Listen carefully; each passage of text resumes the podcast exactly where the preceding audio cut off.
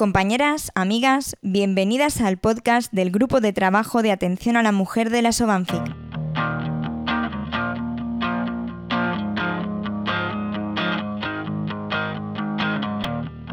Tradicionalmente, la ciencia y la investigación se han centrado en la salud del hombre.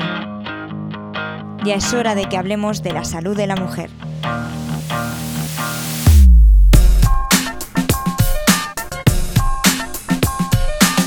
Hola, soy la doctora Mónica Molner y hoy os voy a hablar sobre el sangrado disfuncional uterino. Ante una hemorragia uterina, primero tendremos que descartar organicidad para poder establecer el diagnóstico de disfuncional provocado por un desequilibrio entre estrógenos y progesterona. Durante la vida fértil, las mujeres pueden verse sorprendidas por sangrados en momentos donde no los esperaban y tratarse de una consulta frecuente tanto de atención primaria como en las unidades de apoyo de salud sexual y reproductiva, como así lo estamos viviendo con más frecuencia en el último año ante esta situación tan excepcional. Si antes la usuaria aparecía de urgencia en nuestra consulta sin aviso, ahora ha sido necesario hacer un cribado telefónico para valorar lo que era preciso ver de forma presencial y lo que podía resolverse simplemente escuchando a nuestra usuaria. Es fundamental en estas situaciones establecer unos criterios claros para poder establecer que efectivamente estamos ante un sangrado disfuncional sin organicidad que pudiera precisar de derivación a especialista. También a veces, si la clínica no es muy clara, puede ser necesario distinguir que no se trate de un sangrado de origen urinario o gastrointestinal, por lo que será necesario un estudio con tira de orina o de sangre oculta en respectivamente, o incluso la valoración de unas posibles hemorroides. La edad de la mujer es un factor determinante, ya que si se produce durante el periodo fértil, no descartaremos una complicación de embarazo y ante un sangrado de una posmenopáusica debe remitirse a ginecología, ya que puede tratarse desde una simple lesión por atrofia en vulva, vagina o cervix hasta una neoplasia genital que debuta con este síntoma aislado.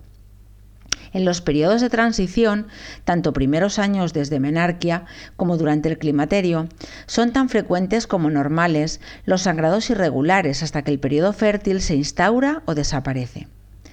Dada la variedad de patrones que pueden tener los diferentes anticonceptivos, es imprescindible tener un conocimiento básico que evite crear preocupaciones donde no las hay este problema se hace evidente sobre todo con el uso de gestágenos, como el implante, el de Mirena, la depotrimestral o la píldora de solo gestágenos, donde el ciclo como tal desaparece.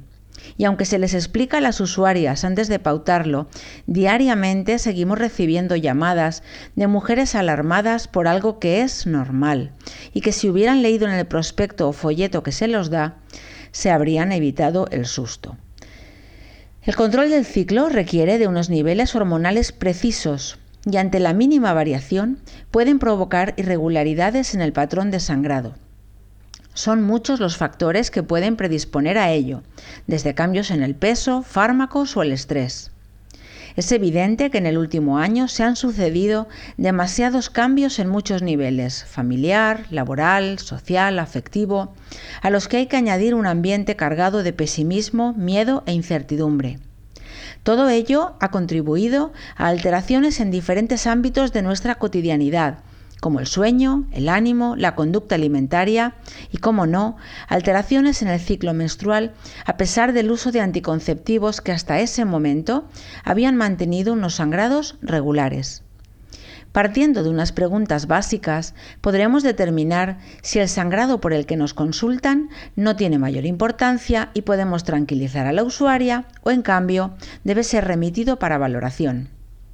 Dentro de las posibles etiologías orgánicas distinguimos, por un lado, las ginecológicas, la posible complicación de un embarazo, un aborto, una hemorragia de implantación, un ectópico, lesiones benignas como miomas, pólipos, ectopia cervical, prolapso uterino, adenomiosis, atrofia mucosa, una EPI, lesiones premalignas como hiperplasia endometrial, neoplasias de cervix, endometrio, trompa, ovario o, bulbo, o vulva, Luego tendríamos las posibilidades de las afectaciones sistémicas, Dentro de ellas, las coagulopatías, hasta un 20% de las adolescentes con hemorragia uterina disfuncional pueden presentarlas.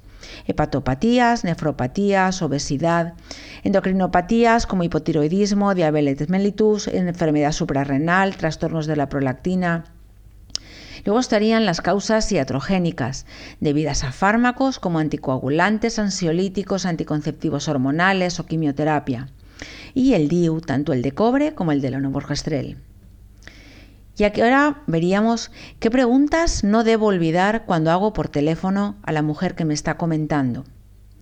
En primer lugar, si es una mujer fértil, habría que ver la fecha de la última regla, previa al sangrado actual por el que nos consultan. ¿Fue una regla normal en cantidad y duración? Si tiene actividad sexual y aunque use método, hay que descartar un embarazo ectópico, excepto si hay una ligadura o una vasectomía en la pareja. ¿Algún síntoma asociado? Náuseas, vómitos, dolor en pecho, abdominal, hipersensibilidad olfativa. Si estamos en una mujer posmenopáusica que nos refiere un sangrado, debemos remitir a ginecología. La segunda pregunta sería, ¿Está usando algún anticonceptivo? De ser así, si es un combinado, píldora con placebo o con descanso, el anillo vaginal o el parche, o por otro lado solo gestágenos como el implante, la devoprogevera, la píldora sin placebo o el diumirena. Porque en este caso, la característica principal de estos métodos es la pérdida de ciclicidad de los sangrados, provocan atrofia endometrial, con lo cual pueden provocar desde amenorrea a marcados continuos y algún sangrado más evidente. Con el diuquilena o jaidés, los sangrados suelen coincidir con los propios del ciclo, aunque deberían ser menores que los previos a la inserción, ya que el endometrio es frenado en menor proporción que con el mirena. El DIU de cobre en condiciones normales puede aumentar los sangrados tanto en duración como en intensidad y se consideran normales los marcados pre y posregla, así como durante la ovulación o tras las relaciones sexuales. Habría que valorar si está en los tres primeros meses de uso en cualquier método anticonceptivo, considerando normal los sangrados irregulares. ¿Cuándo se hizo el último control del mismo?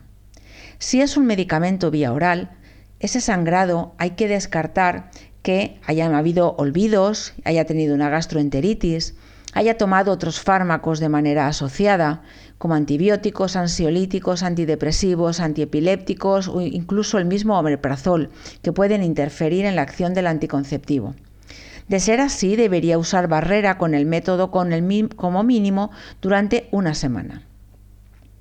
Una pregunta interesante es ver si ha tenido algún cambio importante en su vida, tanto a nivel laboral, relaciones, pérdidas, cambios en el peso o si es fumadora. Tanto el aumento de peso como el consumo del tabaco pueden ir asociados al aumento en los sangrados, así como la disminución en el índice de masa corporal suele ir asociado a periodos de amenorrea.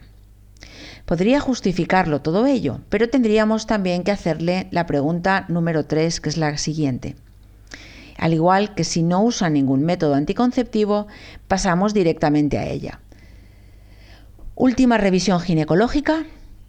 El cribado de cáncer de cervix comienza en España a los 25 años, realizando una citología al año siguiente y después cada tres hasta los 65 años, salvo excepciones. También es posible en los centros donde se disponga realizar a partir de los 30 años citología con el test de HPV cada 5 años. El protocolo no varía aunque la mujer esté vacunada del papiloma. Si en todo este intervalo no se ha hecho las correspondientes revisiones, debería ser remitida a la matrona si no usa método anticonceptivo o a las unidades de salud sexual si lo hace. La cuarta pregunta que no debemos olvidar es si tiene actividad sexual con una pareja estable, ya que la infección por clamidia trachomatis puede provocar sangrados intermitentes. Las cervicitis, tanto por gonococo como por clamidia, suelen ser asintomáticas en mujeres, pero en un marcado continuo en el contexto de cambio de pareja reciente, debe ser remitida para valoración y posible exudado en las unidades de salud sexual. La quinta pregunta sería si hay síntomas asociados al sangrado, como el dolor abdominal, el hipogástrico, el pélvico, fiebre, malestar, leucorrea. debemos remitir a urgencias de ginecología en hospital para descartar la posibilidad de quiste hemorrágico en el ovario, una enfermedad inflamatoria pélvica, un aborto séptico. La sexta sería cómo y cuándo se produce ese sangrado. De ser intermenstrual, podríamos encontrarnos ante un pólipo endometrial, un descenso fisiológico de estrógenos preovulatorio o el mismo DIU. De ser poscoital, también un pólipo cervical, el DIU o una cervicitis por clamidia. Si usa método o para descartar ITS, deberíamos remitir a las unidades de salud sexual y el resto a ginecología. ¿Cuáles van a ser los signos o síntomas de alarma? Consideramos banderas rojas. Más de tres años sin cribado de cáncer de cervix. Cambio de pareja frecuente sin uso de método barrera. Tabaco, depresión, duelo reciente, todas aquellas situaciones que afectan de manera importante al estado anímico de la mujer y con ello al sistema inmune. Antecedentes familiares de cáncer de cervix, ovario o endometrio. Refiere síntomas asociados de fiebre, dolor abdominal, malestar, náuseas.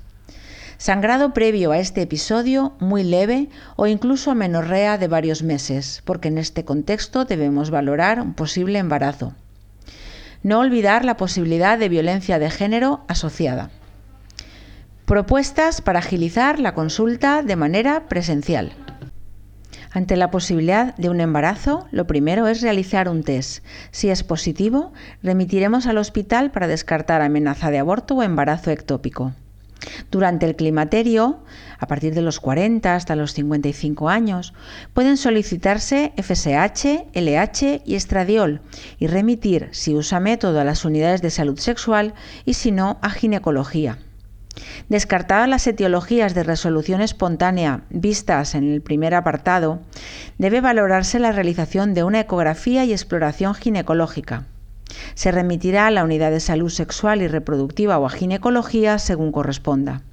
Si el tratamiento hormonal se está utilizando como terapéutico por miomas, hipermenorreas, endometriosis, ovario poliquístico y no simplemente como anticonceptivo, deberá ser remitida a ginecología para su valoración.